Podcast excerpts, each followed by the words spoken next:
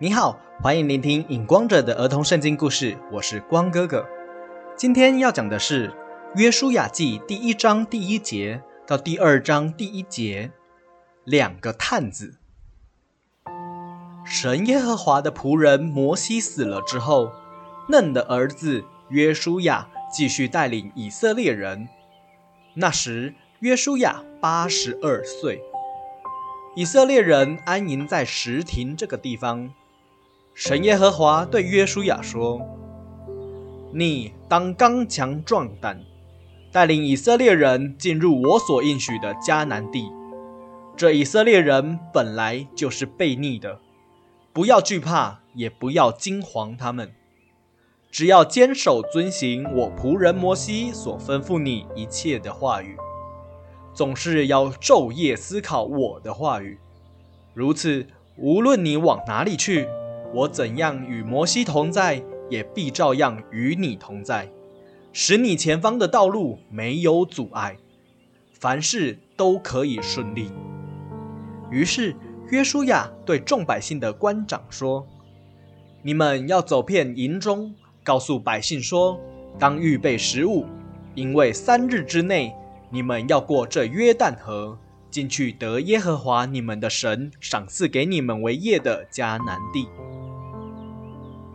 约书亚又对吕遍支派、迦德支派和马拿西半个支派的人说：“神耶和华的仆人摩西曾经对你们说，耶和华你们的神赐给你们约旦河东边的地，让你们得享平安，也叫你们的妻子、孩子和所有的牲畜都可以留在这约旦河东边肥美的地方。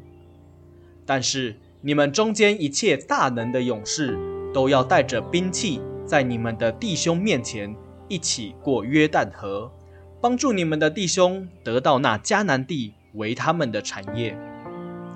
到了那个时候，你们两个半支派的人才可以回到你们现在所得到的地。现在我们就要过约旦河了，你们要记住，曾经答应神耶和华的仆人摩西说。